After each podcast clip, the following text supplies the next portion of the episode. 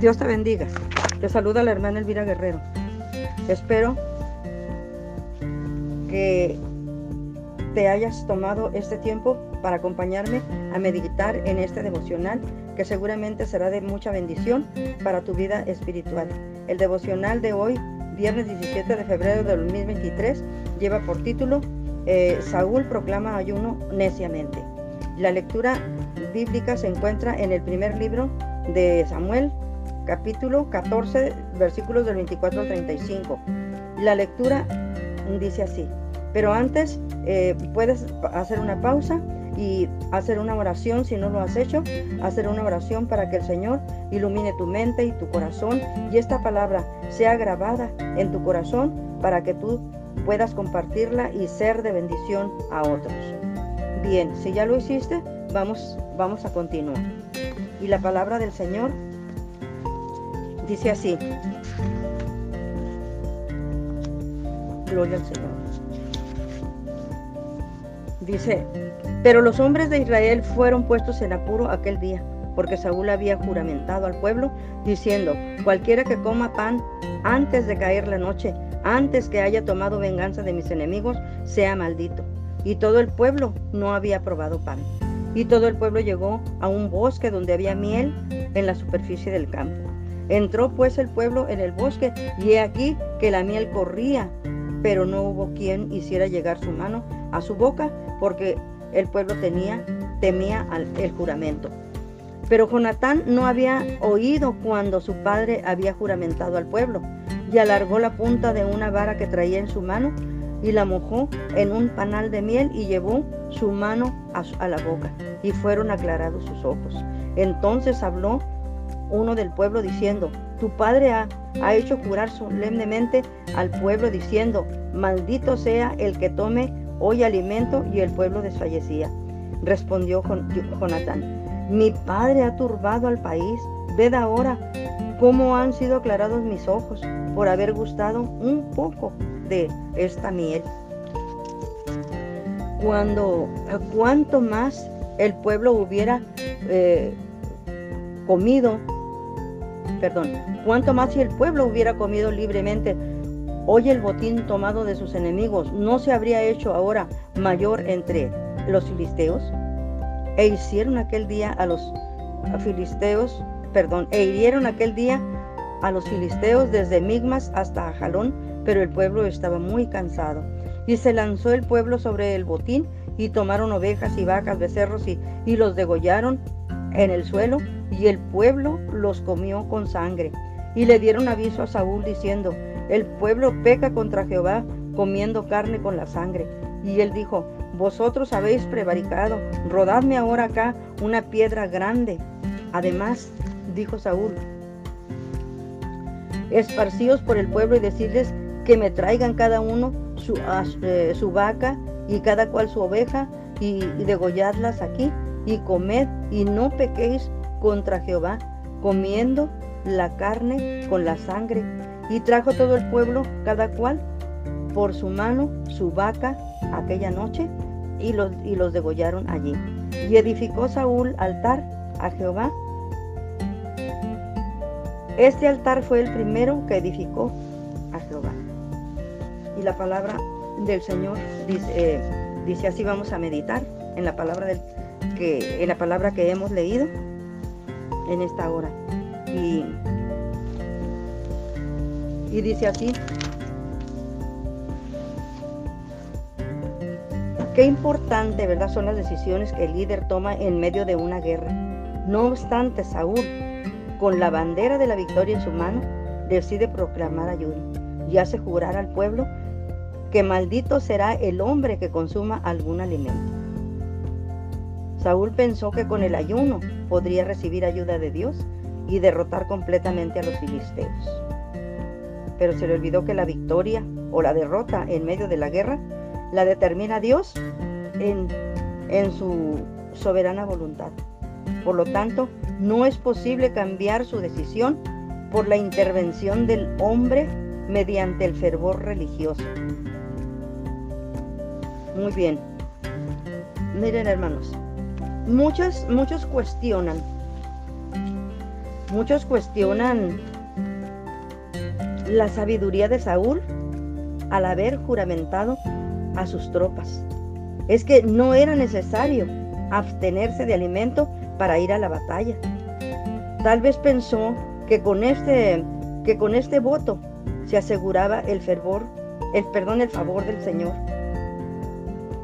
Pero como consecuencia, los hombres de Israel fueron puestos en apuro durante la pelea y desfallecían porque no habían comido nada. Y como ya les decía anteriormente, Dios no necesita el favor del favor humano. Dios no necesita la intervención del hombre. Ya Saúl tenía la bandera de la victoria en la mano, entonces, ¿para qué proclama ayuno? Si sabe que Dios le va a dar el triunfo, como ya se los había dado en, la guerra anterior, en el enfrentamiento anterior. Dios les dio la victoria. Entonces, aquí se está equivocando Saúl, pensando que porque por la intervención de él en, en, querer sobornar a Dios, porque a Dios no lo vamos a sobornar, porque a Dios no lo vamos a lisonjear, porque a Dios no le vamos a ayudar para que él haga las cosas o para que él cambie su voluntad. La victoria o la derrota en medio de la guerra la determina Dios en su soberana voluntad. Por lo tanto, no es posible cambiar su decisión. Pero a pesar de esto, Saúl trata de poner a Dios a su favor, proclamando ayuno. Y esto hace que por su necedad, su hijo Jonatán caiga en pecado. Jonatán le dice la verdad cuando señala que mayor hubiera sido la victoria si hubieran comido. Porque ya ven cómo, cómo él se recuperó con poquita miel que él probó. Ahora, dice que, el, pueblo entró, el ejército entró a, a, un lugar donde la miel corría por el, por el suelo. Pues qué bendición, porque Jonatán tiene la razón de decir eh, que si, si, si, Saúl no hubiera proclamado eh, eh, este ayuno, el pueblo hubiera estado más fuerte y el pueblo hubiera terminado rápido con, con, los filisteos si ellos hubieran ido bien, bien hubieran probado esa miel, ¿verdad? Que, que tal vez el Señor la proveyó, ¿verdad? Porque dice allí que, que parece que era de, de algunos panales silvestres que se habían roto, pero que la miel corría, corría por el suelo. Y ellos pasaron por ahí. No la probaron con su boca, pero la probaron con sus, con sus pies. Pero gloria a Dios, el Señor les dio el triunfo a pesar de la necedad de, de, de Saúl. Si si la proclamación del ayuno de, Saúl fue la proclamación del ayuno de Saúl, termina siendo un obstáculo para alcanzar la victoria final. Porque acuérdense que no alcanzaron a sacar también a un pueblo de por ahí del, territorio. Pero si esto no hubiera sucedido, ellos hubieran este, eh, logrado la victoria hasta la victoria final. Pero este, esta proclamación de ayuno, del juramento del pueblo, que, Saúl los hace juramentar, ¿verdad? Que no van a comer nada, eh, pues en vez de ser un beneficio, pues fue en contra, ¿verdad? Porque, eh, este, porque fue un obstáculo, ¿verdad? Para alcanzar la victoria completamente, la victoria que el Señor les tenía preparado. Entonces, las tropas de Saúl posiblemente juraron diciendo amén a su afirmación, pero Jonatán no había sido enterado. Muy bien, ahora, nosotros, eh, dice Jonatán que su padre turba a la nación. ¿Qué significa esto de que turba a la nación?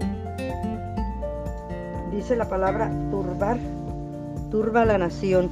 Ese es el mismo que se usó, este mismo verbo se usó, o esta misma palabra se usó con referencia a Acán, el hombre que se quedó con parte del botín de Jericó y trajo mucha desgracia a Israel durante los días de Josué. Jonatán sugirió que su padre, el rey, había coartado la causa de Israel de la misma manera. Y respecto a han sido aclarados mis ojos, pues allí está en el versículo 27, ¿verdad? Que, que, que dice Jonatán. Pero Jonatán no había oído cuando su padre había juramentado al pueblo y alargó la punta de una vara que traía en su boca y la mojó en un panal de miel y, llevó y, este, su mano a su boca y fueron aclarados sus ojos. Pues allí nos está, nos está diciendo, ¿verdad? Que, que, que, fue fortalecido, fue fortalecido y si, y si esto hubiera sucedido con todo el pueblo, pues qué victoria tan más grande el Señor les hubiera dado por, por no estar este, obedeciendo necedades como la de Saúl. Entonces desde Migmas hasta Jalón, a un lado y a otro de la, de la llanura de Benjamín, había este, pues algunas millas, ¿verdad? Aquel día eh, puede indicar que la jornada había terminado y que por lo tanto el pueblo queda libre del juramento impulsivo exigido por Saúl. Así es de que ellos, esto lo dice en el versículo 24, ¿verdad? Porque dice, pero los hombres de Israel fueron puestos en apuro aquel día porque Saúl había juramentado al, pueblo diciendo, cualquiera que coma pan antes de caer la noche, antes que haya tomado venganza de mis enemigos, sea maldito. Y todo el pueblo lo había, eh, eh, no había probado, probado pan. O sea, que obedecieron, obedecieron a, fueron obedientes a, a Saúl. Ahora, las vacas y los becerros eran animales puros según la ley de Moisés. Entonces, pero la ley prohibía comer sangre. Pero aquí, aquí nosotros podemos, podemos ver que, que ellos estaban tan hambrientos, estaban tan hambrientos y tan desfalleciendo porque habían ido a, a, este, a la guerra sin comer. Entonces, ellos degollaron animales, se fueron sobre el botín y dice que la, esparcieron en, el, en, el, piso, pusieron las carnes, pero, pero no las dejaron que se, que se, que completamente se desangraran. Y entonces ellos empezaron a comer así, así ¿verdad? La, la, carne. Entonces cuando a Saúl le, notifican, entonces eh, para evitar que el pueblo pecara contra el Señor, ¿verdad? Comiendo la carne con la sangre, les dice que, que le den, que le lleven una, una piedra grande eh, que la rueden y que todos allí y que salgan a decirle al pueblo que, que pueden llevar sus animales allí, ¿verdad? Su toro, su, su, su, oveja, eh, el animal que hayan ellos, ellos este, llevado como, tenido como botín para comer, que lo lleven allí para que allí lo degollen y, sean, y sea desangrado y no pequen más contra Dios. Entonces aquí Saúl actuó para evitar que el pueblo pecara contra el Señor comiendo la carne con la sangre. La ley de Moisés condenaba este altar, aunque Samuel también había edificado uno, ¿verdad? Tal vez el altar de Saúl fue para conmemorar la victoria del Señor, no para él, ¿verdad? Porque pues, sabemos que, pues él no, ¿verdad? Que él no había, había sido el que había obtenido la victoria, sino que Dios les dio la victoria. Muy bien, ahora vemos nosotros también que nosotros aquí dice por su necedad, ¿verdad? Eh, fue la, lo que hizo él. Ahora dice el incumplimiento del juramento, 14 30, del 31 al 35. Dice, solo falta que Israel eche a los filisteos de las tierras de Benjamín. Eso es lo que les faltó. Solo falta que Israel eche a los filisteos de las tierras de Benjamín y se acaba la guerra. El pueblo ha tenido grandes logros en tan solo un día, pero después de ayunar, el pueblo está hambriento y toma animales del ganado y comen con carne con sangre. Es tan grande el hambre que no habían podido esperar que la sangre fuese derramada sobre el suelo. Dios ha prohibido comer sangre por ser la fuente de vida esto nos lo dice en Génesis capítulo 9, versículos 4 y 5. Ahora, Saúl critica al pueblo por haber actuado sin fe, pero no entiende que él es el causante de esta situación. O sea, si él critica al pueblo por actuar sin fe, pues él también está igual, porque tampoco él, pudo confiar en Dios, él, no tuvo fe para, creer en la fidelidad de Dios, que Dios le podía dar la victoria sin que él proclamara ayuno al pueblo y lo mandara a, a ese desgaste físico, mm, sin tomar alimentos, sin tomar, yo creo que ni líquido. Y así se los llevó a, así se los llevó a la guerra. Entonces, después de eso todavía los critica, critica al pueblo por haber actuado sin fe, pero no entiende que él es el causante de esta situación. Verdaderamente, él es un líder que no ha podido guiar correctamente al pueblo, al pueblo de Israel. El registro de que ha levantado el, altar a Dios significa que es un líder con una piedad y fe inmadura. O sea, es no tiene no es un hombre piadoso y tiene una fe inmadura. Si él critica al pueblo por actuar sin fe, pues yo a lo mejor el, pueblo está en mejor situación que él porque él, siendo el rey, no lo supo guiar. Siendo el rey, no, los, no, los, no lo sabe conducir con madurez, porque él está inmaduro y no, y no sabe cómo actuar. Pero no, pero no trata de pedirle la, la, la ayuda a Dios para que Dios lo guíe, para que Dios lo ayude. Porque dice que en el momento que el sacerdote trata de consultar a Dios, Él le dice, para, para, que detén tu mano, detén tu mano. O sea, como diciendo, este, voy a perder tiempo, ya, ya los, los, los, eh, los, los, filisteos se me vienen encima. Y entonces no espera, ¿verdad?, a que, a que el sacerdote eh, consulte a Dios. Entonces, pues allí también está la, la inmadurez de él, porque el, el único que le puede dar la guianza correcta es Dios. Y ahora, ¿por qué el pueblo de Israel come carne con sangre? Viene una pregunta. Pues precisamente por eso, ¿por qué? Porque no había comido nada, porque había ido a la guerra en ayuno y estaba desfalleciendo, sus fuerzas físicas se estaban acabando y tenían mucha hambre. Y usted sabe, hermano, cómo se siente uno cuando, cuando tiene hambre. A veces hasta coraje le da, a veces se le sube la presión, a veces se le baja el azúcar, a veces, o sea, hay una descompensación muy fuerte en nuestro cuerpo. Sabemos que, porque, ¿por qué, lo, ¿por qué digo esto? Porque ellos han ido un día, todo un día entero, corriendo atrás de los, de los, uh, mm, de los filisteos. ¿Cómo, sea, ¿Cómo resistieron? Y luego pasaron por donde estaba la, la miel que los había podido alimentar este, con un poquito que ellos hubieran comido, ¿verdad? Hubieran tenido más fuerzas para, para, para echar fuera al pueblo de los filisteos, para echarlo de, de, allí. Entonces, los israelitas hubieran tenido la, la, victoria completa, pero pues no fue así. Bendito Dios. Ahora, nosotros podemos ver también que, que una de las tendencias más populares